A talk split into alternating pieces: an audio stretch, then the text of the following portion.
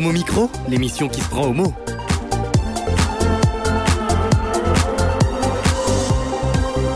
Homo Micro avec Brahim Neid Balk. Bonsoir à tous, nous revoilà pour une nouvelle émission. Dans une petite demi-heure, nous aurons par téléphone Vincent Victoria Strobel euh, de Bicose qui reviendra entre autres sur la journée internationale de la bisexualité. Ça s'est passé donc hier euh, dimanche. Nous terminerons l'émission avec un comédien, Gauthier Ployette, qui rejoue sa pièce, Claude, car il a encore des choses à nous dire. Bonsoir Claude, comment ça va? Bonsoir, bonsoir, ça va très bien, merci beaucoup. Merci de revenir au micro. Avant de parler lutte et comédie, nous parlerons sport et plus précisément de rugby avec Alban Van de Kerkov, si je prononce bien ton, ton nom, c'est bien dit, hein du club de, rugby euh, inclusif euh, des coqs festifs. Euh, bonsoir Alban, merci d'être là. Ça fait aussi plaisir. Pour la partie chronique, c'est la première de la, c'est leur première de la, de la saison. Vous retrouverez celui qui éveille notre sexualité à chaque fois qu'il intervient. L'Empire du Mal, c'est avec Gwenaël. Bonsoir Gwenaël. Bonsoir Brahim, bonsoir à toutes et bonsoir à tous. Le sexe, c'est un univers qu'il connaît très bien, mais il préfère nous présenter des chroniques qui font débat. Le plus de l'actu, c'est avec Nicolas, n'est-ce pas? Et oui, bonsoir Brahim, bonsoir à toutes et à tous. Alors pour cette première de la saison, je m'attaque au déni, oui, j'ai bien dit déni de solidarité. Homo Micro, euh, l'émission qui se prend en mot euh, en partenariat avec Pink TV, euh, Garçon Magazine, Mix Radio Belgique et la DILCRA est réalisée par notre ami Antoine de Andrade. Et vous savez que c'est son anniversaire aujourd'hui, on peut lui dire un joyeux anniversaire au micro, tous ensemble peut-être Joyeux anniversaire. Antoine. 28 ans, mais il est tout jeune, contrairement à moi. Merci de rester avec nous. Homo Micro.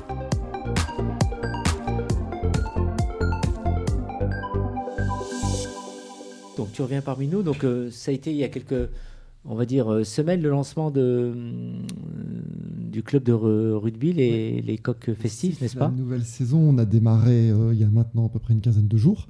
Saison 13, après les vacances d'été. Et puis bah, ça y est, oui, on a donné le, lancé le compte à rebours il y a voilà, maintenant fin août. Et puis ça y est, l'équipe a repris maintenant.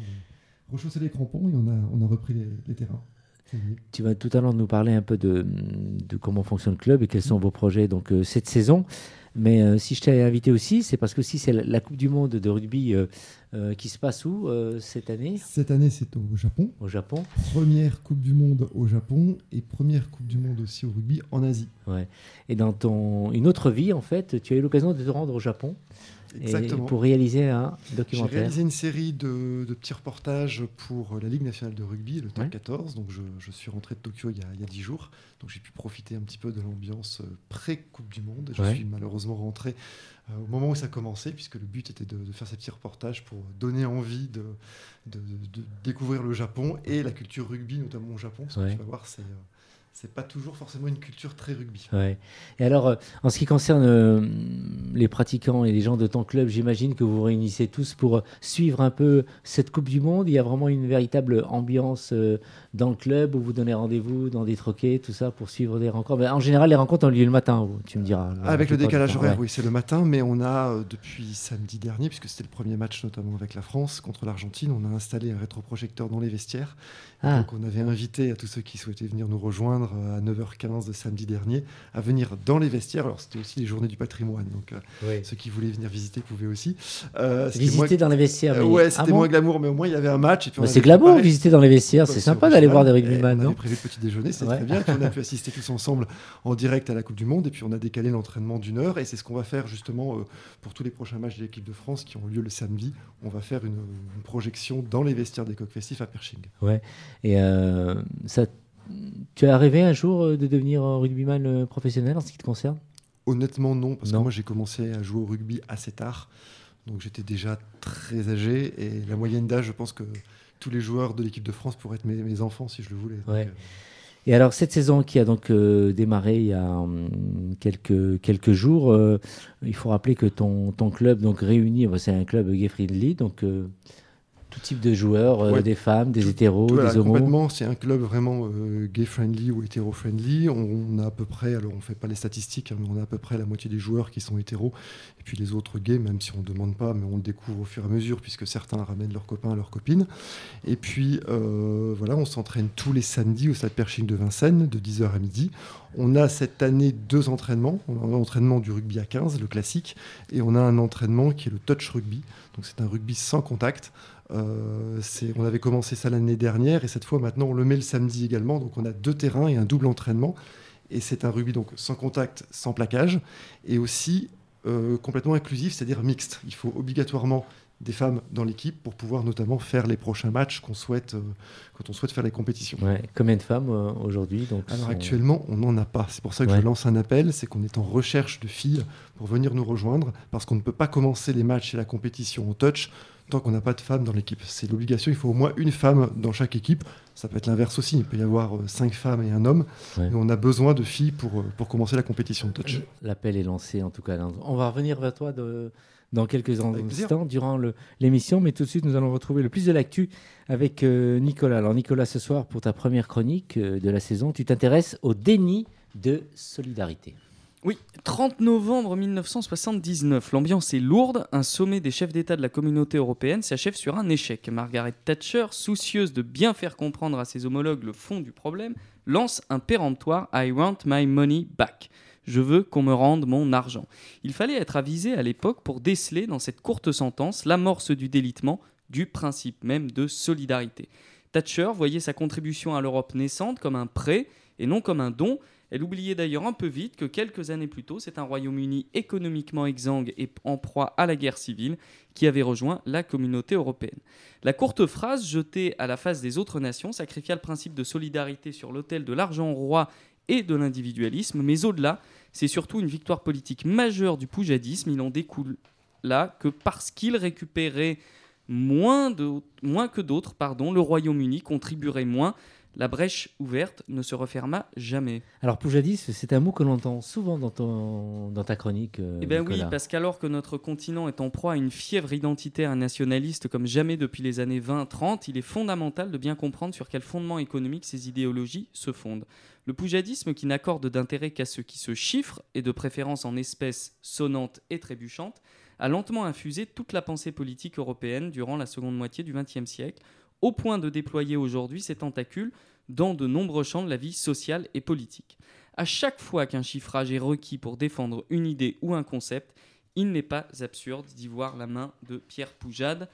Sans chiffre, point de salut, ce pénible compagnon de route est aujourd'hui le premier ennemi de la solidarité qui, elle, au contraire, fait fi de l'utilité immédiate.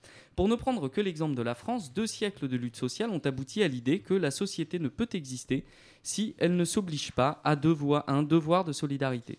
La sécurité sociale est un bon exemple. Elle suppose que riches comme pauvres, particuliers comme entreprises, malades comme bien portants et bien portantes, financent la santé de tous les autres. Sa justification intuitive est qu'une société en bonne santé est une société profitable et pacifiée.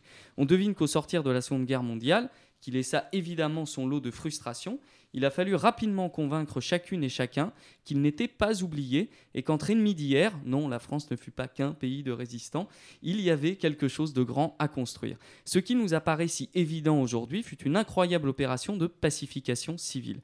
Dès lors, chaque attaque contre la sécurité sociale doit peut être assimilée à une attaque contre la paix civile. L'exemple des retraites aussi est symptomatique du déni de solidarité. On nous parle là d'une équation insolvable qui ne contiendrait que deux termes, la masse des travailleuses et travailleurs, et d'autre part celle des retraités qui devraient s'équilibrer. Ces mathématiciens amateurs opèrent une simplification délétère en oubliant, au passage, l'origine de la retraite. Le constat assez simple que l'on ne, peut pas- travailler ad vitam. Non, le pain ne se gagne pas qu'à la sueur du front. Ainsi, le système de retraite ne repose pas que sur une équation économique, mais aussi sur une équation humaine qui ne saurait être rabotée. Si nous vivons plus longtemps, c'est précisément parce que nous avons la retraite. Avant, on crevait du travail. Pour ces deux cas, et je pourrais en citer quelques autres, l'obsession comptable efface chaque jour un peu plus la solidarité dont ils sont les fruits. Alors, mais pourquoi, hein, si j'ose dire, la solidarité euh, ne fait plus recette, euh, Nicolas? Bah, Le twist idéologique, selon moi, découle du confort acquis qui ne permet plus de se rendre compte de l'importance de ces cinq syllabes qui, de temps à autre, enveloppent les cortèges militants. Solidarité, scandé comme un dernier cri de fierté, une bravade à la mort.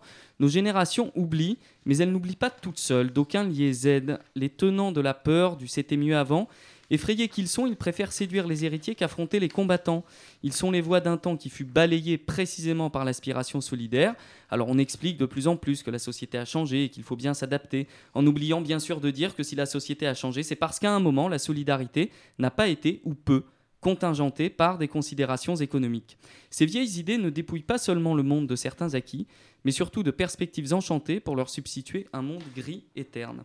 Ainsi, 40 ans après, I Want My Money Back est plus que jamais d'actualité. Ce fut l'argument choc de la campagne pour le Brexit, c'est l'argument larvé des nationalistes d'Italie du Nord et de Catalogne pour justifier leur tentative de sécession. C'est aussi avec la même logique tordue que l'on condamne femmes, hommes et enfants à se noyer en Méditerranée. C'est toujours avec le même esprit putride que certaines et certains vous expliquent que la sécurité sociale ne saurait rembourser la PMA pour les couples de femmes et les femmes seules. C'est accroché aux mêmes arguments que les tenants du ruissellement expliquent qu'il faut être bienveillant avec celles et ceux qui ont déjà tout, en oubliant que c'est la société solidaire qui leur a permis d'engranger assez d'argent pour vivre un millier de vies. C'est encore à l'aune de cette mathématique assassine que l'on s'en va user jusqu'à la corde des travailleurs précaires plutôt que de donner à toutes et tous les moyens de vivre décemment. C'est enfin au mépris de notre histoire que certains et certaines, réincarnations de la Dame de Fer, plaident partout la dislocation de l'Europe. Et le plus de l'actu, Nicolas? Nos États, nos politiques ont réussi la prouesse de faire de la solidarité un délit. Donner à manger à un réfugié ou l'héberger est passible de prison. C'est au contraire le déni de solidarité qui devrait, qui devrait être sanctionné pardon, et lourdement. Souvenons-nous que les mains tendues sont toujours salvatrices, exception faite de celles qui réclament à tout craint l'argent qu'elles doivent aux autres. Merci euh, Nicolas. Un commentaire autour de cette table, même si vous êtes très très loin de, la retraite. Euh, qui veut réagir Alban Tu es très loin de la retraite. Je suis très loin de la retraite, mais je suis pas. Oui, non, je fais le calcul, je suis à moitié. Ouais, à, moitié. Tu te retrouves un peu dans les arguments, euh, la chronique de bah oui, difficile de pas s'y retrouver. Après, la question, c'est de savoir où est-ce qu'on va maintenant, parce que la politique est compliquée aujourd'hui, et c'est où est-ce qu'on va. On va faire intervenir aussi euh, euh, Corinne, qui va rejoindre mon micro dans, quelques semaines, après avoir entendu Nicolas. Est-ce que tu as un, commentaire à, faire? Bah, Effectivement, je pense qu'on est tous concernés par le déni de solidarité et de pouvoir le, le le, censurer, le, le, le, montrer du doigt, pouvoir le détourner. Et, euh, et par rapport, rebondir par rapport au, système des retraites, euh, moi de toute façon, je pense que je travaillerai jusqu'à la fin de mes jours, puisque si on s'en tient au nombre d'années de cotisation euh, et le nombre d'années passées où j'ai peut-être pas tant cotisé que ça, je pense que j'ai encore de beaux jours de travail devant moi. Chez les comédiens, comment ça se passe Gauthier Chez les comédiens, euh, on ne parle pas retraite. On a la chance d'être passionné, donc ça c'est déjà un très bon point. Mais après, c'est vrai que heureusement qu'il y a des chroniques comme les tiennes qui nous rappellent qu'effectivement, juste être solidaire, ça devrait être une norme et, pas quelque chose d'extraordinaire en fait. C'est juste une normalité. Gwenaël Bah écoute, enfin, en ce qui me concerne, effectivement, je, comme, comme, je suis fait chef d'entreprise, du coup, je ne relève pas du système de retraite général. Mais la vérité, c'est que chef d'entreprise ou pas, je veux aussi travailler jusqu'à la fin de mes jours. ça, ça changera pas. On va tous euh, travailler. En fait, finalement, c'est une régression. Un truc, c'est pas tant la question de travailler jusqu'à la fin de ses jours, c'est de lier le travail à la survie. Et c'est ça le plus important. On peut travailler jusqu'à la fin de ses jours, moyennant que le travail ne soit pas la, enfin, la justification de la survie. Merci euh, Nicolas. Nous allons enchaîner avec notre euh, invité euh, par téléphone, Vincent Victoria Strobel, co-porte-parole de, de Because. bonsoir. comment ça va? Bonsoir, bonsoir. Ben, ça va comme euh, après une journée qui était un peu au taquet hier, avec euh, de la pluie, même du soleil, etc. Une grosse fatigue. Et puis euh, aujourd'hui, c'était c'était pas de tout repos non plus. Ouais, parce que là, tu te trouves, tu te trouves. Je sais pas si tu m'entends, mais tu te trouves au centre LGBT parce que es, tu es en réunion depuis le début de de, soirée. oui, c'est ça, au, centre LGBTQI+ de Paris-Île-de-France.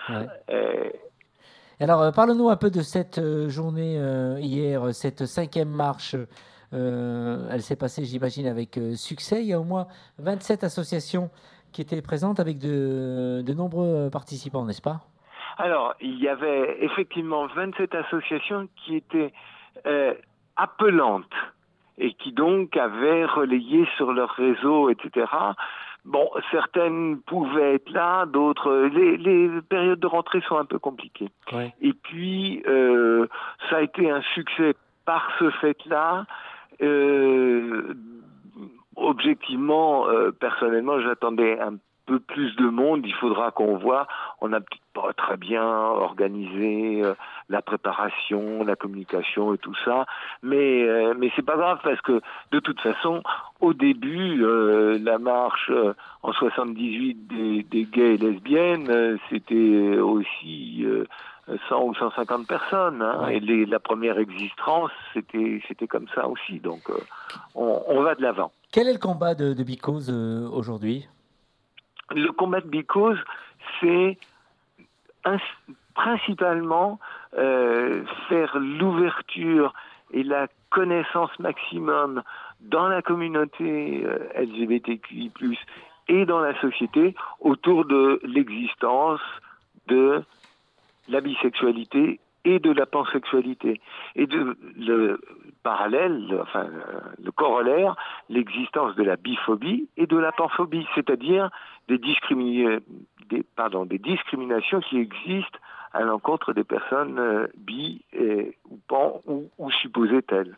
Et ça passe en particulier par des, des rejets euh, sur le thème la bisexualité, ça n'existe pas. Euh, les hétéros qui disent sur les réseaux sociaux à des ou les sites de rencontres à des femmes euh, bi, oh c'est super, amène ta copine et on se fait un plan à trois, enfin des trucs. Moi, il m'est arrivé souvent de, de, de dire, il y a des personnes qui me disaient qu'elles étaient bi, des mecs la plupart du temps, et je leur dis oui, mais c'est une façon de cacher son homosexualité, c'est simple de dire bi parce que en gros, on prépare un peu le terrain progressivement. Euh, et, finalement, c'est pas une bonne chose de dire ça en fait.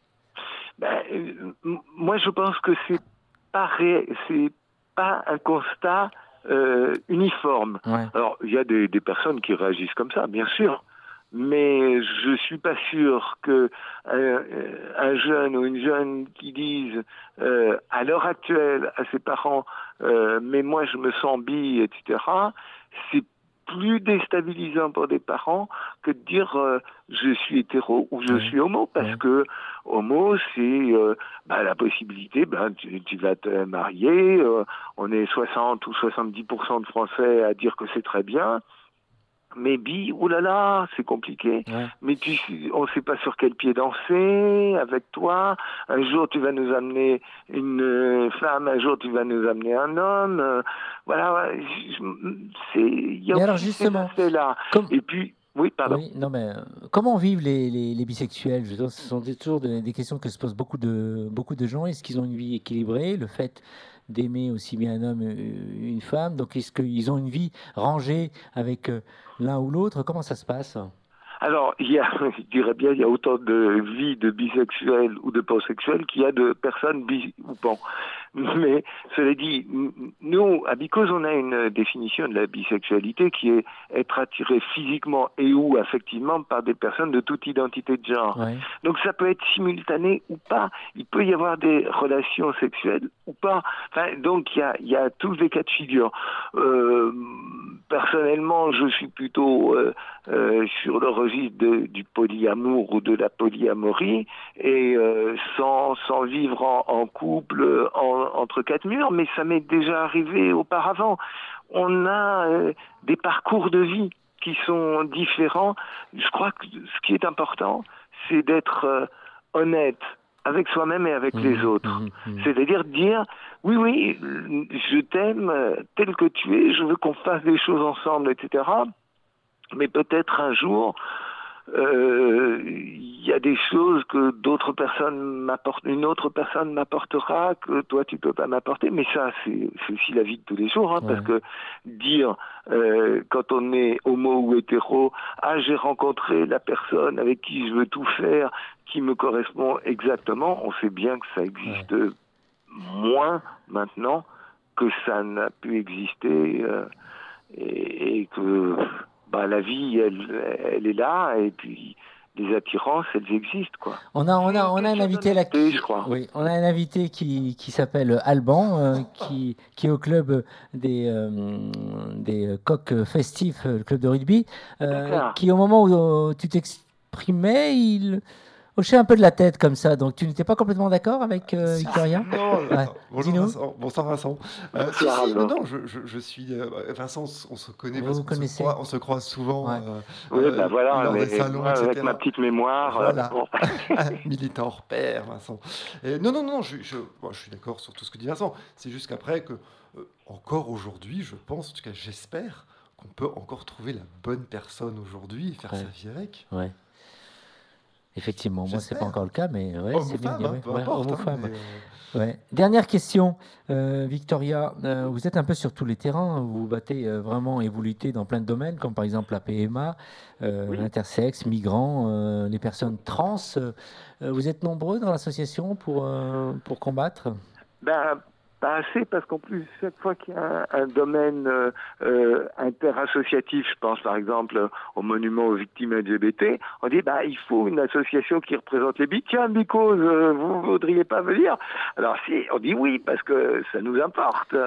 Non mais on, on est très impliqué dans les initiatives, les événements, les thématiques interassociatives, et parce que ça fait aussi partie de notre quotidien. Enfin, ouais. moi, je connais les questions de la PMA de, de très proches dans ma famille. Mmh. Euh, je j'ai connu les questions de, du VIH/SIDA, euh, etc., etc. Donc euh, voilà. Tout ça, on, on, est en phase avec ça, avec oui. nos diversités. Ouais. Vincent, alors pour les personnes qui souhaitent rejoindre euh, Bicose, euh, comment doivent-elles euh, faire Les coordonnées téléphoniques, site internet, si tu as tout ça en mémoire? Alors, je n'ai pas tout ça en mémoire, mais j'ai mon excellent pense-bête. Oui. Alors déjà, le site internet, c'est bicose.fr, hein, B-I-C-A-U-S-E.fr. Euh, on trouve tout dedans, même l'agenda est à jour, je m'en occupe personnellement. Il euh, y a une infoline, mais que je veux pas forcément, euh, comment dire, prioriser. En revanche, euh, le centre LGBT puis Paris Île-de-France où je suis présentement, euh, c'est notre maison des associations et on fait des événements deux fois par mois le deuxième et quatrième lundi du mois, c'est-à-dire des bicauseries, des soirées à thème. On fait des événements de convivialité aussi, donc plutôt pour des franciliens et franciliennes. Si euh, euh, y a des personnes qui sont en province ou qui vont aller en province, euh, on commence à avoir des réseaux et des membres adhérents en province. Euh, voilà, on est euh, une grosse centaine, c'est-à-dire dramatiquement peu, mais, mais on a bon moral. Merci Vincent, bonne réunion qui Merci est en train de Brian. se terminer au centre LGBT+, et, et à très bientôt. Amitié à Alban. Au revoir. Et merci à vous. Merci, merci. Alban, euh, dis-nous, euh, notre programmateur musical, notre réalisateur, d'après toi, il aime euh, la musique. euh, qu'est-ce qu'il aurait pu ou qu'est-ce qu'il nous a programmé d'après toi? Est-ce que tu connais un peu ses goûts? connaissant ces playlists et les discussions qu'on a eues tout à l'heure, Ouais. je m'attends peut-être au hasard à un Chaka Khan, mais euh, à confirmer. Chaka Khan, Chaka Khan, Chaka Khan, Chaka Khan. Chaka Khan, let me rock it, let me rock it, Chaka Khan. Let me rock it, that's all I wanna do. Chaka Khan, let me rock it, let me rock it, Chaka Khan.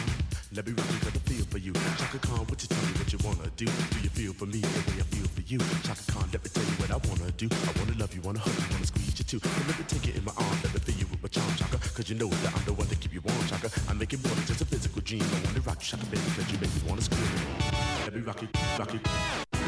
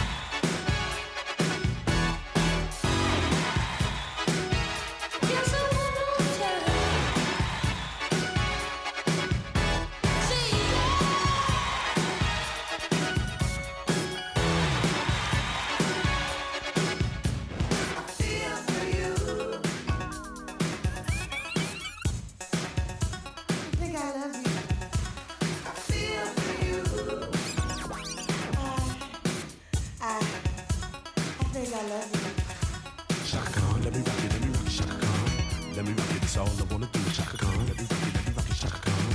Let me rock you, got the feel for you. Shaka Khan, would you tell me what you wanna do? Do you feel for me the way I feel for you? Shaka Khan, let me tell you what I wanna do. I wanna love you, wanna hug you, wanna squeeze you too. Homo Micro.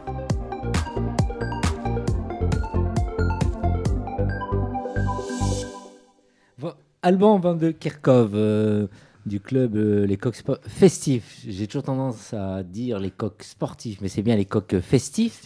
Donc la saison a, démarré. Vous évoluez dans un championnat, bien sûr, amateur.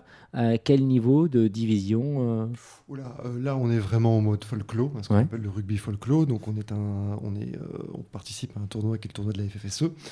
Donc, pour l'instant, voilà, il n'y a pas de division parce que là, c'est vraiment du très haut niveau. Enfin, on est sur du haut niveau. Donc, nous, on joue vraiment en folklore. Et ce qui permet aussi, à chaque saison, de recruter des jeunes joueurs qui n'ont jamais joué et de les mélanger avec des joueurs plus confirmés. Donc, ça reste avant tout du, du plaisir, du folklore. On reste un club amateur. Ouais. Et euh, il existe, euh, j'imagine, on imagine des, des équipes aussi en province euh, Bien sûr. que vous rencontrez aussi. Oui, oui, bien sûr. On, on rencontre d'ailleurs, bon, surtout à Paris, en Ile-de-France, des, des équipes locales, mais il y a au niveau des clubs euh, LGBT friendly, il y a les Twins qui sont à Toulouse, on a les Rébellions à Lyon, on a les Gaillards à Paris, Ouais. et puis on a l'équipe également de Montpellier, les Los Valens. Donc Ouais. on est cinq clubs LGBT et on fait partie des 100 clubs qui font partie de l'IGR, qui, sont les, qui regroupent les clubs LGBT. Donc on est 100 dans le monde et 5 en France. Nous allons, je te propose d'écouter euh, Gwenaël qui va parler d'une activité qui se pratique beaucoup dans, dans les douches. euh, euh, quand vous- Non, le, le problème, c'est que ça Juste- bouche les douches. Non. Donc, ne le faites pas dans les douches. Les canalisations après sont bouchées, c'est une catastrophe. Non. Je m'inscris en faux, Brahim. C'est mal. L'Empire Pour ma du rentrée, franchement, tu m'as vraiment Non. bien servi. Qu'est-ce qui se passe dans L'Empire du mal. Quel est le sujet? Bah, Ce soir, effectivement, on va parler de masturbation, mais non pas de masturbation exclusivement masculine, mais masturbation masculine et féminine. Isabelle serait contente s'il était encore là, ou en tout cas si elle nous écoute. On entend souvent que la masturbation ou la branlette, ça rend sourd. C'est très mauvais pour la santé. Mais que nenni Une récente étude américaine conduite par Univia, une marque de cosmétiques féminine, nous apporte des éléments intéressants. D'abord, se masturber, c'est prendre soin de soi. Premier résultat, il n'en est moindre, la branlette peut être vue comme une forme d'auto-soin. En effet, 66% des personnes interrogées estiment que la masturbation est une façon de prendre soin de soi. Elle est, c'est en fait le classement donc a été fait, il y a eu un top 15 qui a été fait. La première façon de s'occuper de soi, c'était d'écouter de la musique. La deuxième façon, c'est donc la masturbation. Ensuite, se masturber permet d'avoir une meilleure estime de son corps. 58,7% des personnes qui se masturbent au moins une fois par semaine ont une bonne image de leur corps, contre 51% seulement des personnes interrogées qui se branlent une fois par mois ou moins. En outre, 25% des gens qui se masturbent régulièrement ont une bonne confiance en eux-mêmes, physique et mentale, ce qui est important aussi. En résumé, la masturbation permet d'avoir une meilleure estime de soi et une meilleure confiance en ses capacités mentales.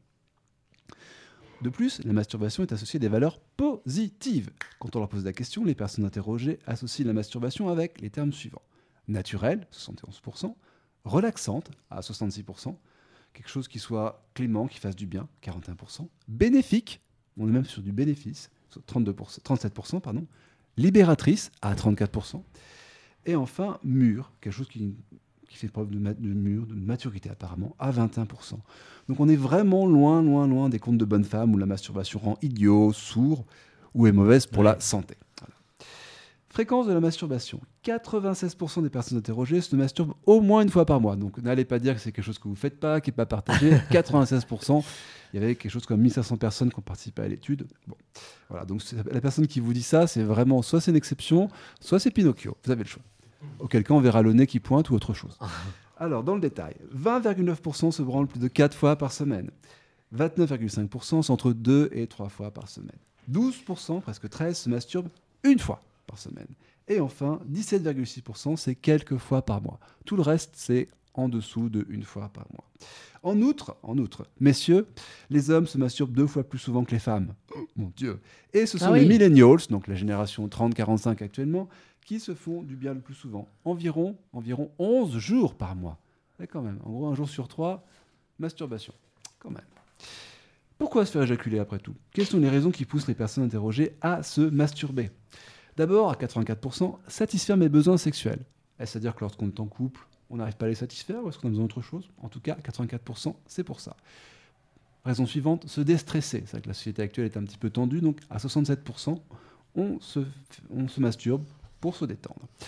66% trouvent que ça leur fait du bien. Étonnant, non? À 31%, c'est pour lutter contre l'ennui. On s'ennuie, donc du coup, bah, masturbation. Pourquoi pas ensuite? Poursuivre, pour se sentir à l'aise avec son corps, à 14%. Pour 12%, c'est aussi une aide à la concentration. Enfin, plus surprenant, pour 10% des personnes qui ont répondu, c'est pour soulager un mal de crâne.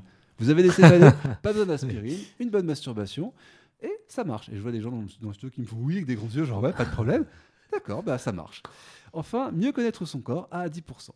On retrouve des réponses ici assez classiques. Ainsi, satisfaire ses besoins sexuels paraît une réponse assez logique, tout comme le fait que la masturbation procure du plaisir, surtout avec un masturbateur, que ce qu'on soit un homme ou une femme, un vibro pour les filles, un masturbateur pour les garçons.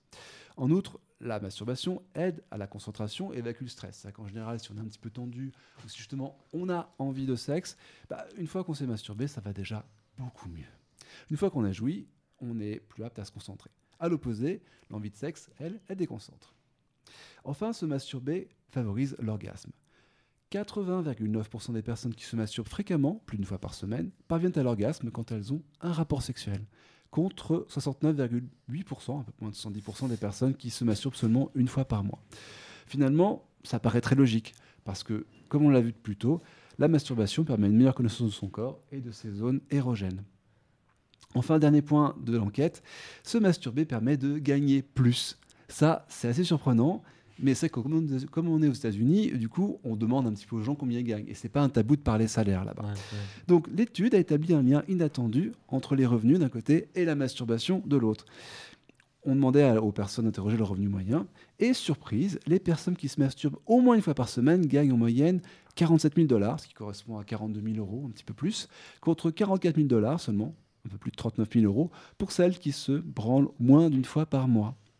De plus, à 85,3%, les masturbateurs réguliers ont un emploi stable, donc un, emploi qui soit stable à temps partiel ou complet, contre seulement 75% des personnes qui se masturbent de manière irrégulière. De même, 35,9% ont une position de cadre, contre 25% des branleurs irréguliers, entre guillemets, et 22,6% des personnes qui se masturbent régulièrement ont demandé une augmentation, contre seulement 14,6% des personnes qui se masturbent moins. En synthèse, les amis, Se masturber, eh bien, ça provoque donc un meilleur salaire, une meilleure stabilité de l'emploi, un poste avec un niveau de responsabilité plus élevé, une meilleure confiance en soi, voire une meilleure image de soi. Donc, se masturber pour gagner plus, ça marche, c'est naturel, et avouez que ça vaut franchement le coup. Ça fait réfléchir, et ça donne finalement une bonne raison de se caresser de se faire, et de se donner du plaisir de manière plus régulière. Alors malheureusement, on n'aura pas le temps d'en débattre dans le studio, mais pensez-y chez vous, et n'oubliez pas d'en parler sur les réseaux sociaux, à hashtag homomicro sur Twitter. Une question, et se masturber tous les jours, tous les jours c'est grave? Pourquoi ça? Non. Non. sinon, Brahim, toi, tu gagnes combien Moi, c'est 100 000 euros l'année. Non. Eh bien, écoute, il faut peut-être quand même que tu te calmes un petit peu. ça chauffe trop. Vous, ouais, vous vous retrouvez, vous vous situez où par rapport à ce qui vient d'être dit au niveau de la masturbation euh Non, personne ne souhaite répondre. Je prends soin de si moi. je prends beaucoup soin de moi, oui, ouais, effectivement. Ouais. Rien à rajouter. Oui. Moi, je comprends juste pas pourquoi j'ai pas un emploi plus stable. Ah ouais. Ah.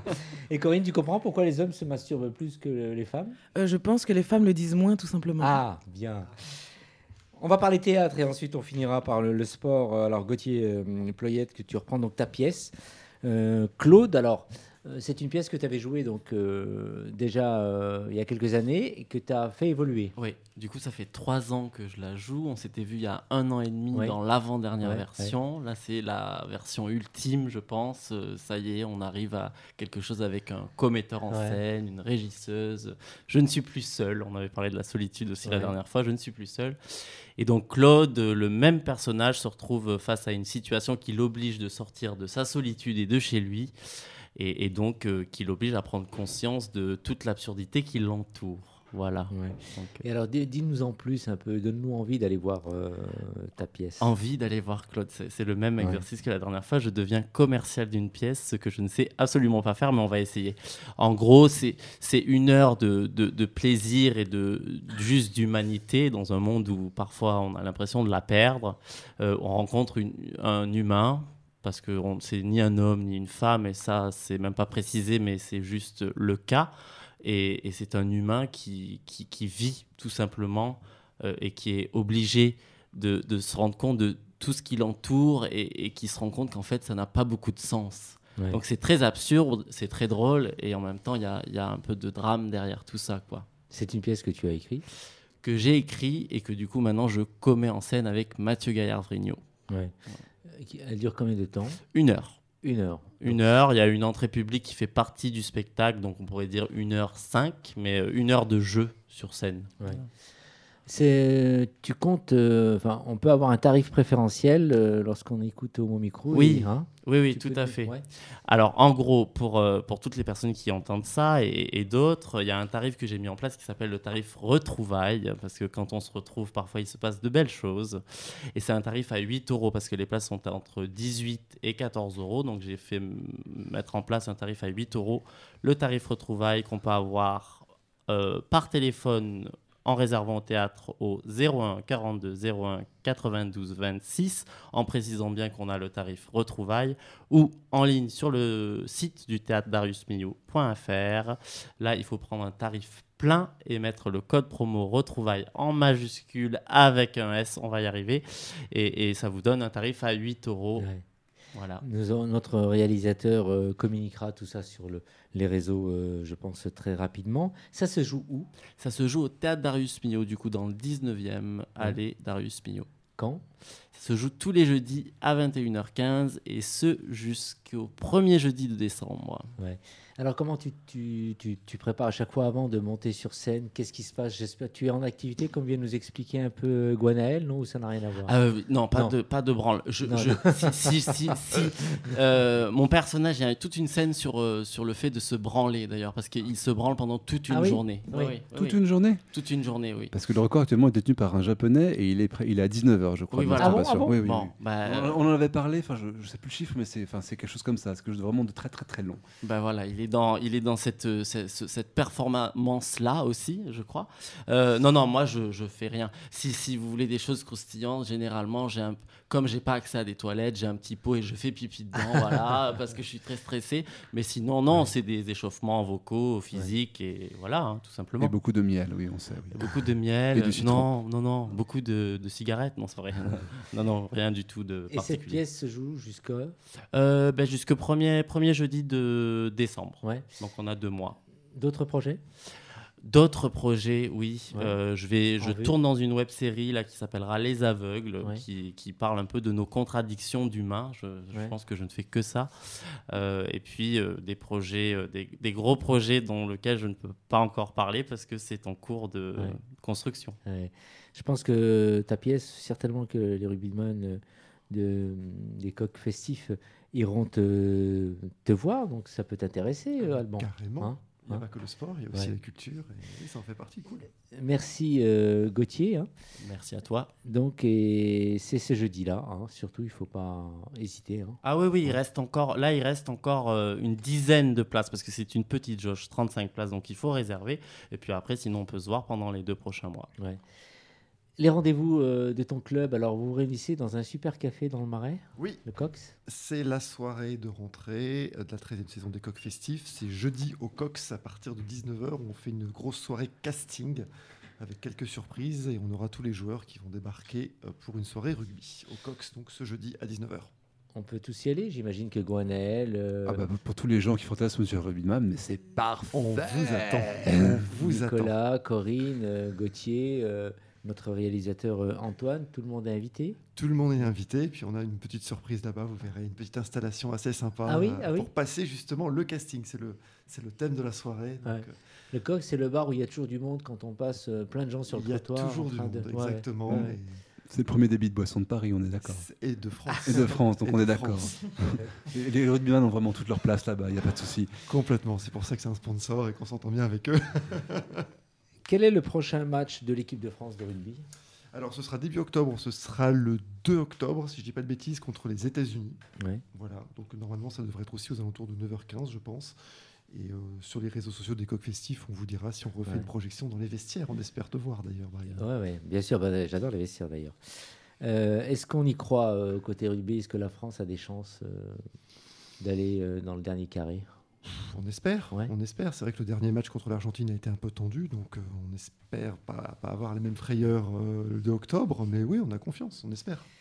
Merci à tous d'avoir participé à, cette émission. À très très bientôt, euh, Corinne. Merci. Merci. Gwenaël. À bientôt. Au revoir. Au revoir. À très vite, Nicolas. Ben oui. Salut. Sur scène, on ira te voir. à très vite aussi, Gauthier. Merci beaucoup. J'ai hâte de vous revoir. Ouais, j'espère aussi. Et au bar, hein, rendez-vous au bar. Euh, au Cox, jeudi. Au Cox, euh, jeudi. Qui est le même soir que la pièce, tu ah vois. Donc déjà, déjà, déjà, tu crées de la concurrence, quoi, tu vois.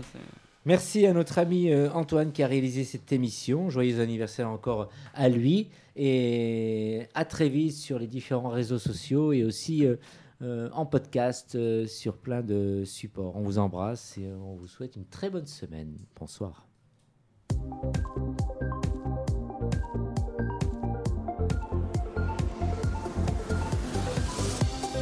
Homo Micro, l'émission qui se prend au mot.